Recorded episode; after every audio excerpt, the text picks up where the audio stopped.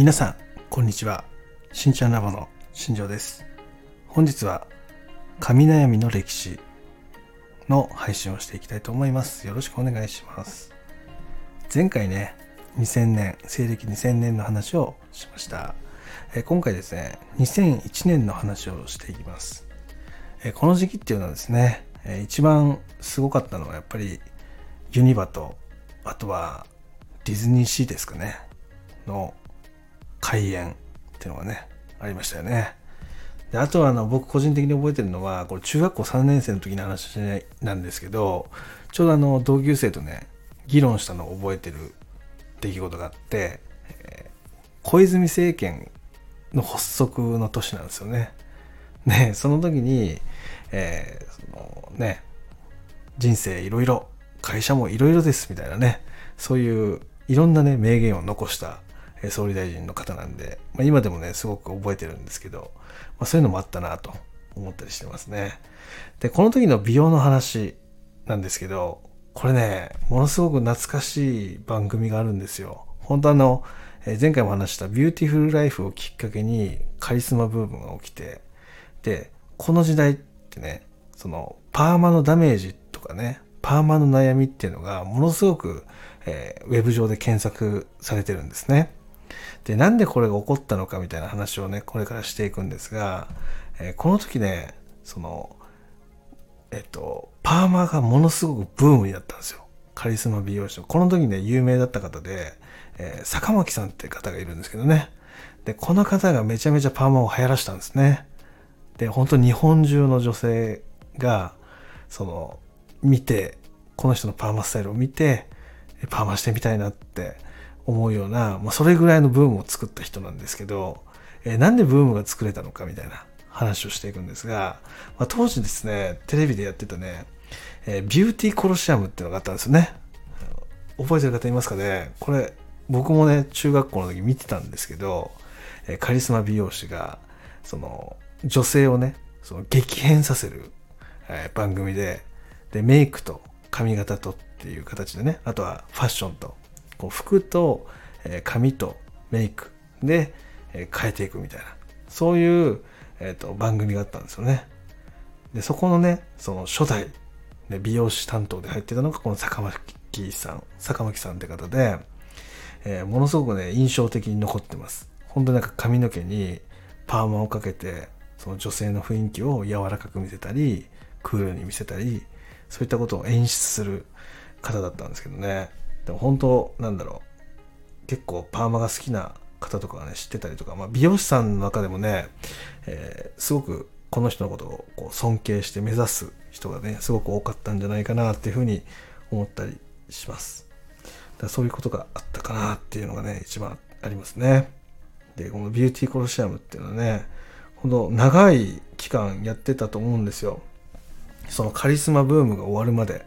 の間はずっとあのテレビでね、やってたような形だったんですけど、まあ、この時にだからパーマが流行ったことで、そのパーマから来る髪のダメージっていうのがね、えものすごくストレスになり、まあ、いろんなネット上で検索されるようになったというのがありますね。で、この時に、その、もともとパーマっていうのはね、前回も話したんですが、その、海外からその日本に入ってきたような、まあ、そういう流れがあるんですけど、その当時っていうのは、ウェーブパーマとかね、どちらかというと強めのパーマみたいなのがあったんですけど、この坂巻さんがゆるパーマとかっていうのね、流行らせて、で、全体的なパーマのスタイルっていうのが、こう、柔らかさを出すような、まあそういうね、その技術っていうのがね、だんだんだんだんこう主流になってきたような時代になっております。で、このパーマから来る髪の悩みっていうのでね、そのパサつきとか、え枝毛とか切れ毛とか、まあ、そういったものがここでね、出てくるんですよね。であとは、そのパーマにしても、そのパーマのかけ方っていうのが検索されてたりとかされてて、その傷みにくいとかね、極力ダメージのないパーマスタイル、パーマのやり方っていうのがないかっていうのがね、検索されてたっていうのもすごく印象的に残っております。で、ほんとね、このパーマっていうものが一世を風靡して、ほんといろんな美容室がパーマ施術っていうのを取り入れて、で、これをお客様に提供するっていうね、そういう流れっていうのが、ほんといっぱいあったなと思います。もうみんな一回はやったことあるんじゃないですかね。2001年から2002年ぐらい。で、その中で一回ちょっとパーマ試してみようみたいな感じでパーマをやった方って多いんじゃないかなっていうふうに思うんで、その頃のね、記憶とかっていうのがあったら、まあ、コメント欄に書き込みとかしていただけるといいかなっていうふうに思います。で、私は当時、えっ、ー、と、中学校3年生なんでね、パーマをかけたりとかっていうのはやってたんですけど、えっ、ー、と、その、なんだろう、学校ではね、まあ、前回の話でも言ったんですが、まあ、生徒指導室に呼ばれたりとかして、えー、いろいろ言われたんですが、まあ、その中で話し合った中でですね、えー、パーマっていうのも認められて、で、学生の頃から、まあ、そういう、えー、ウェーブスタイルっていうのも、まあ、できるようになってき始めた時期っていうんですかね。だからそれはすごく印象で記憶で残ってるなっていうのがあったりします。であとはこの時もう一個ね検索ワードで引っかかってたのがスタイリング剤なんですね。だこれ結局パーマが流行ったことでそのパーマのセットっていうのがどうやったらいいのかっていうねそういうのがあって、え、皆さんねスタイリング剤パーマをスタイルをこう出すような出すために必要なスタイリング剤っていうのをすごく検索されてたような形になってます。で、この頃っていうのは、もう基本的にワックスとかじゃないんですよね。ムースなんですよ。ムースがベースで、そのハードムースからソフトムースみたいなのがあって、パーマのこのリッチっていうんですけどね、このくるんとしたところです。それをしっかり出して、え、パーマ感をキープするみたいな、まあ、そういうヘアスタイリングっていうのが流行った時期になっております。で、当然そのヘアリスタイリング剤っていうのはね、シリコンとかね、コーティング剤とかがいっぱい入ってますので、どんどんどんどん髪の毛が硬くなってパサついていく、まあ、そんな流れっていうのがここで起きたような形になってますね。だここでもやっぱり髪の痛みとか、あとはダメージ、パサつき、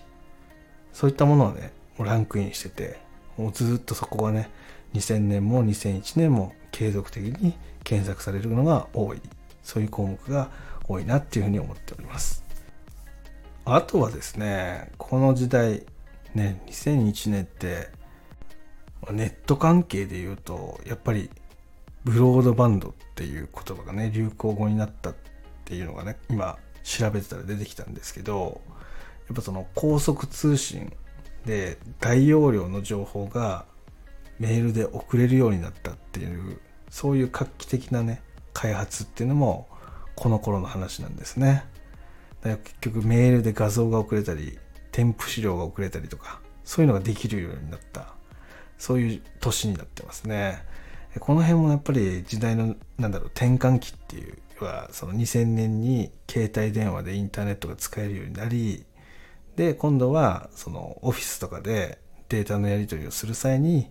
E メールっていうのが使えるようになってきたと。で、その中で、で大量の容量の大きい画像データやそういう添付ファイルっていうのを送信できるようになった。そんな時代になりますね。だからこの辺から一気に IT っていうのがもしかしたらこう目まぐるしくこう成長を始める、まあ、きっかけになったりもしたのかなっていうふうに、まあ、振り返ってこの歴史を見てて感じたりするかなっていうふうに思います。はい。っていう感じですね。で今回ね2001年ねこういう話があったんだなっていうところで締めていきたいなっていうふうに思ってます。また皆様の中でもね、2001年ってこういうこともあったよねとかっていうのがあったらですね、お気軽にコメント欄に記入していただけたらなっていうふうに思ってます。それでは今日はですね、この辺で締めたいと思います。また次回ね、2002年の話をしていきますので、ぜひ次回も聞いてもらえたらなっていうふうに思ってますので、よろしくお願いします。では、今日もね、最後まで聞いていただき、ありがとうございました。また来週。バイバイ。